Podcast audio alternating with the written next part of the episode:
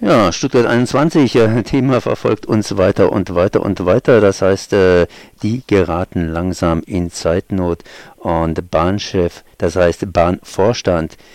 Käfer, Volker Käfer, der lässt die Masken fallen. Ich lasse jetzt hier sprechen Gerhard Pfeiffer vom BUND Stuttgart. Servus erstmal. Hallo.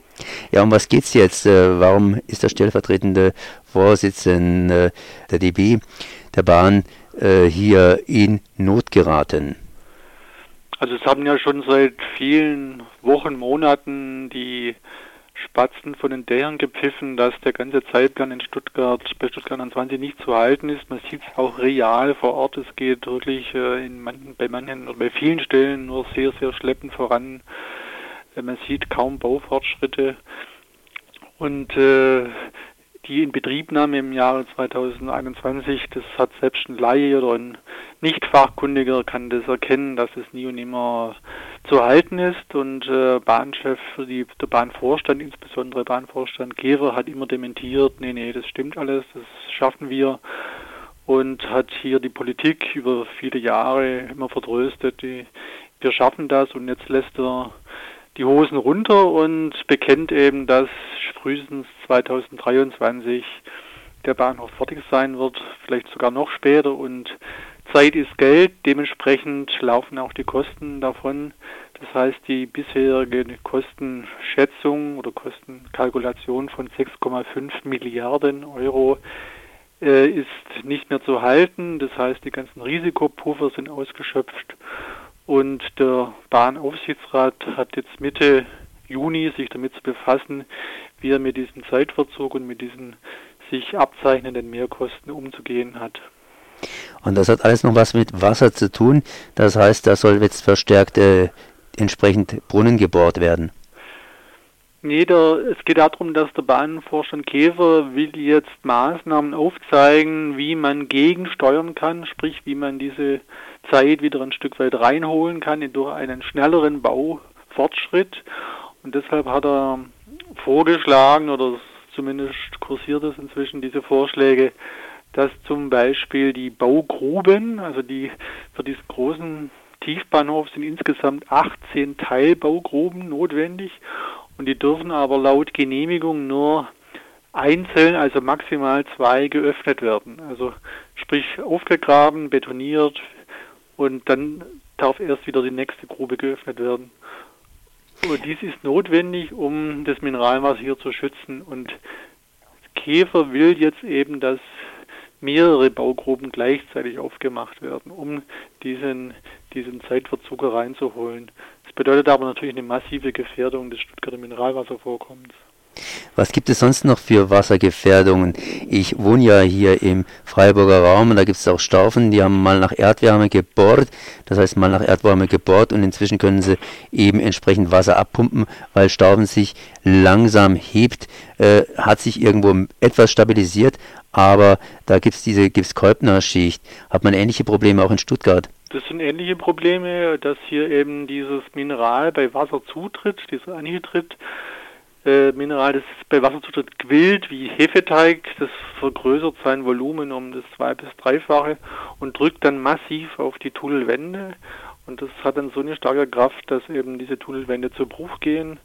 An vielen Stellen in Baden-Württemberg zu beobachten, hier in Stuttgart vor Ort, zum Beispiel am Leonberger Tunnel, das ist ein Autobahntunnel, der ständig saniert werden muss, weil hier die Wände zusammengedrückt werden und die Farbe an sich hebt.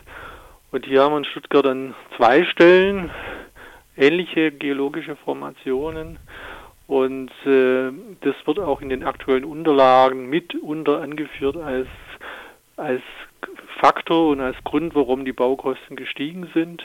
Weil man muss ganz vorsichtig hier zugange sein. Es darf überhaupt kein Wasser zutreten. Dementsprechend kann nur sehr langsam die Tunnel gebohrt werden. Und äh, da haben sie große Probleme damit und das wird noch ziemliche Schwierigkeiten bereiten. Wer kann diese Bohrungen freigeben? Das heißt, wer könnte mehr Bohrungen freigeben? Wer wäre denn dafür verantwortlich? Also die letztendliche Genehmigungsbehörde ist das Eisenbahnbundesamt. Das ist eine unabhängige Behörde des Bundes. Im Prinzip vergleichbar mit dem Baurechtsamt einer Gemeinde und hier werden die Unterlagen eben eingereicht und auch die Stellungnahmen eingeholt von Träger öffentlichen Belange. Da gehören auch zum Beispiel Umweltverbände dazu. Die Behörde sichtet diese ganzen Unterlagen, nimmt auch die Einsprüche soweit zur Kenntnis und wägt dann ab und stellt dementsprechend die Genehmigung aus. Stuttgart, Stuttgarts Bürger müssten eigentlich ein Interesse daran haben, dass ihr Wasser erhalten bleibt, auch hier Bad Cannstatt und so weiter. Das heißt Mineralwasser, das ist ja nicht irgendein Wasser.